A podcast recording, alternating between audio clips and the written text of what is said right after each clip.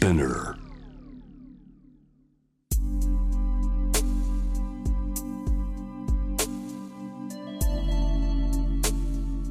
眠らない街六本木。高層ビルの一室に現れる深夜の保健室。重たいドアの向こう側。ここでは誰もが飾らない言葉で語り始める。心の声を聞き出す。特別な聴診器を持って迎えるのは酒と涙と哀愁をこよなく愛するイラストレーターの田中美咲。恋仕事家族。そして性のこと。一人一人で違う。体と心のカルテ。J-WAVE ミッドナイトチャイム。ようこそ深夜の保健室へ。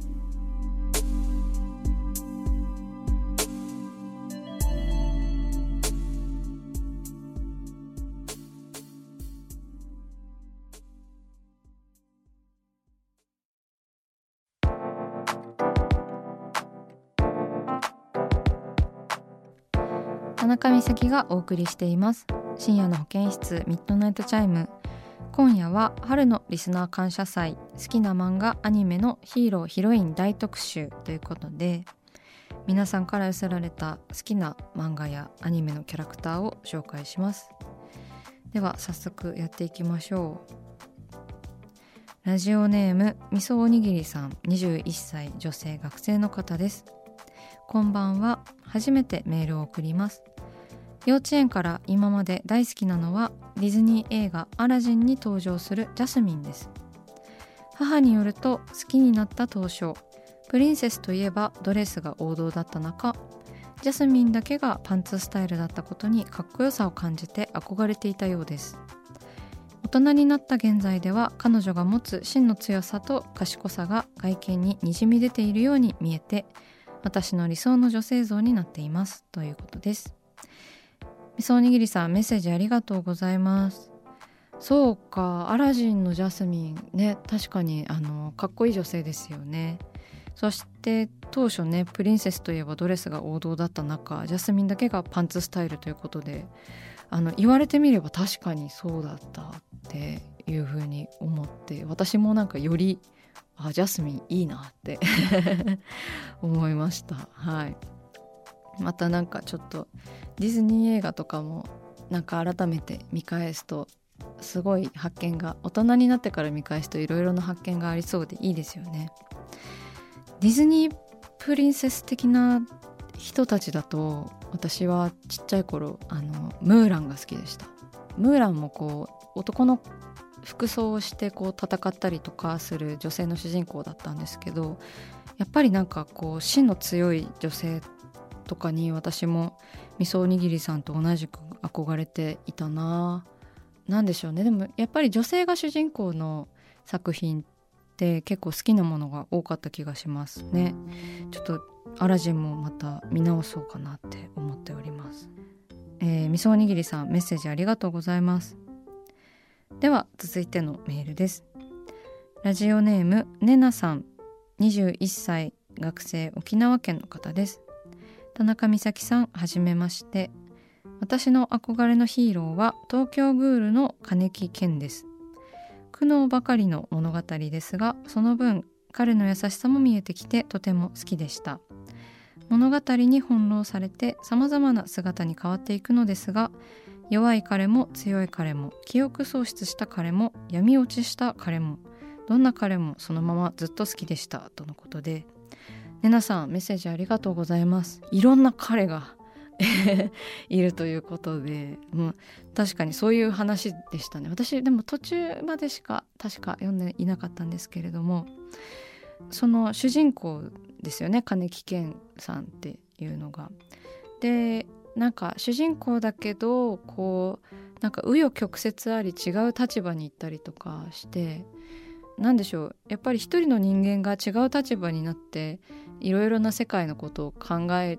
て悩むみたいなそういうこうあの一つのことを突き詰めてなんかまっすぐこう敵を倒すぞみたいなあの漫画とかよりもこういろいろな立場の人のことを考えて苦悩してなんとか答えを探していくみたいなあの物語が私も好きでなんとなくこう正義みたいなものに疑問を抱きますよね東京グールの漫画もね。そうだからヒーローだけどこう情けない部分であったりとか迷っていたりとかするヒーローってすごく人間味があっていいですよね。うんうんすごいわかりますよ。ねなさんメッセージありがとうございました。では続いてのメールです。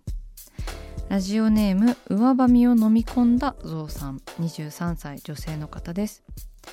小さい頃からルパンが憧れです。泥棒なんだけど憎めないし作中の誰よりもいい人だと思います。綺麗事ばかりじゃない人間性や仲間思いなところだったりユーモアもしっかりあるのが素敵です。ルパンみたいに優しい人になりたいです。人に優しく自分に優しく最近の座右の銘です。ということで上ばみを飲み込んだぞうさんメッセージありがとうございますねなんか人に優しく自分に優しくってすごい素敵な座右の銘ですね確かになんかルパンってなんか身軽っていうか軽やかでこうしかもねなんか泥棒っていうとなんかすごくあのそのまんますぎるんですけれどもなんか悪い主人公っていうのがいいですよね。でなんか私がこうイラストで描いてる男性男性がたまにねイラストでも出てくるんですけどはあの結構ルパンに影響されているなっていう自覚がありましてこう身軽な感じとかこう身軽だけどこう骨がしっかりある感じとかあとはこうなんか情けない顔ルパンのあの情けない顔みたいなちょっと弱そうな顔であったりでもなんか足は速そうみたいなポテンシャルとかなんか不意に見せるあのトランクスであったりすね毛であったりとか。完全になんか私あの細身にトランクスっていうそのフェチですか？男性に対してのその好きな服装というかトランクスを履いてるフェチみたいなものは結構ルパンから来てるような気がします。なんかその不意なすね毛にドキッとしたりとか。ねだから私もすごいあのルパン大好きですよ、ね、ルパンみたいな優しい人になりたい。憧れでもあるんですね。上ばみを飲み込んだゾウさんには。確かになんかこう憎めないキャラクターっていうのって描くのがこう難しいですよね。なんかキャラクターってやっぱり作者のその方向性意向だけじゃなくてこう視聴者とか見る人側でも作っていくっていうところがあると思うのでなんかルパンはそういったなんか想像をかきたてるような主人公だなっていうふうに私も思います。大好きですね、えー、上ばみを飲み込んだゾウさんメッセージありがとうございます。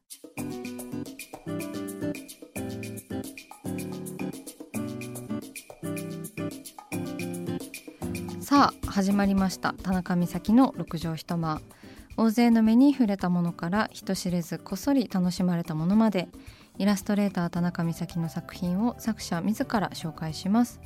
この時間は番組スタッフと一緒にお送りします。よろしくお願いします。こんばんは。よろしくお願いします。はい。それでは田中先生今夜の一枚は？パパパパーン。パンタスティック。です。です。パパパーン。はい。パパパパーンということなんですけれどもこちらはですねえっ、と3月18日から4月3日まで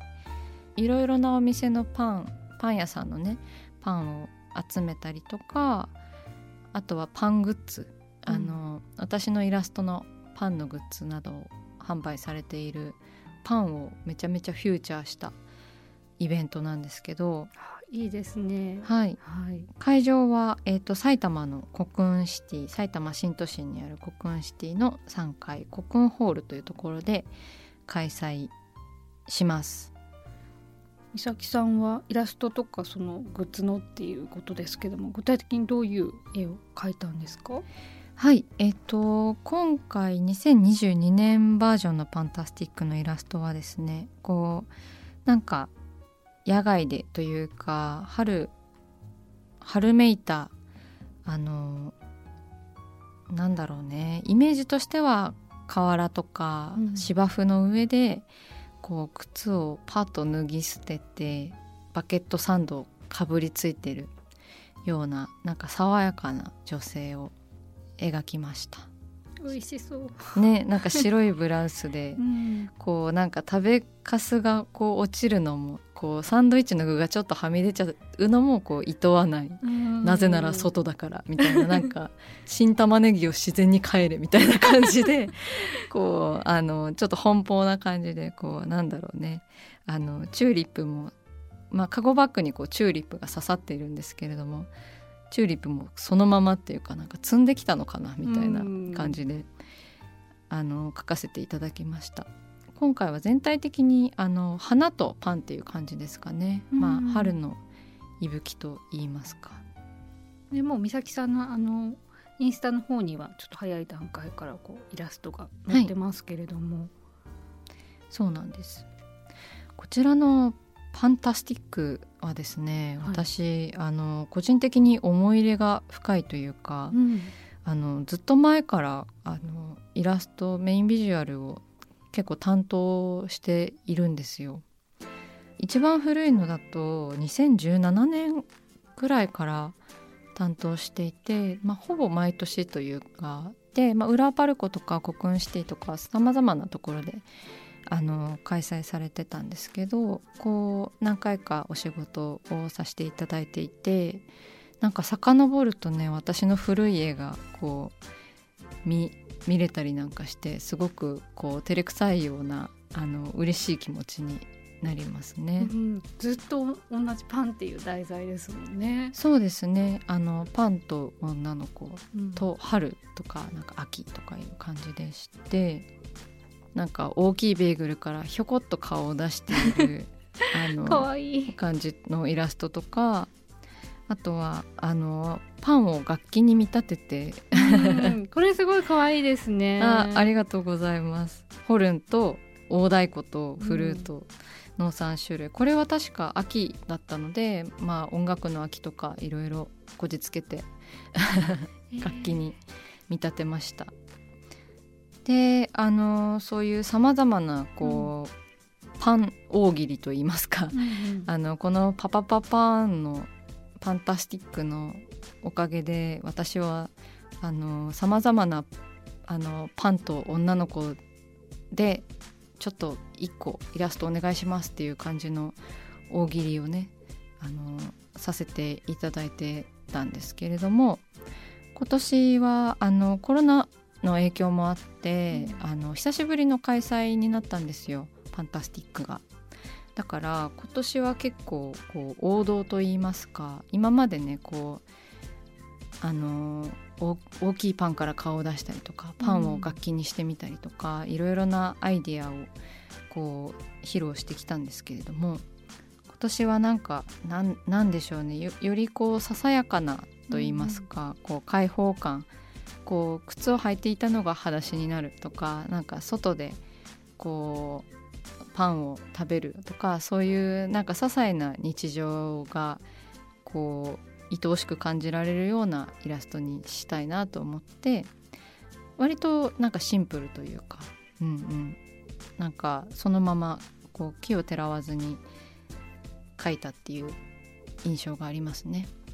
うんなんかあの本当にあの食べて美味しくて幸せっていうのがこう伝わってくるような絵ですうんね。うん、結構なんか原点に帰ったなみたいな気持ちでもありますね。うんパンの匂いみたいなのをなんか感じたいっていう。あー、はい。確かに、うん。パンの匂いとなんか瓦の匂いみたいな。私外でご飯食べるのがすごい好きで、うんうん。あの公園とかなんか瓦とか見ながらなんか生かされているわみたいな感じで こうしみじみするのが好きなんですよねだからそういう自分の趣味であったりとかやっぱりささやかさみたいなものを今年は、あの久しぶりの開催ということで強調させていただきました。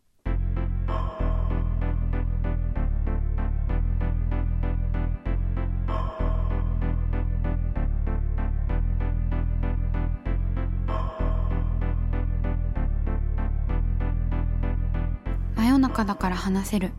体のこと心のこと。 J-WAVE ミッドナイトチャイム。公式サイトとインスタグラムは24時間オープンしています。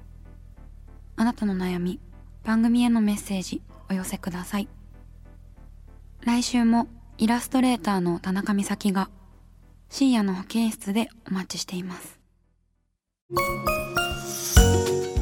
キャリコン編集長通信仕事と人生の話をゆるゆるとパワードバイミモレ。このポッドキャストではミモレ編集長の河原咲子が時には一人で時にはゲストをお招きしキャリアコンサルタントの資格を生かして仕事と人生そして職業キャリアだけじゃないライフキャリアの話を誰にでも分かりやすくゆるゆるとお話します。毎週金曜日に新しいエピソードを配信中です。ぜひ一度聞いてみてください。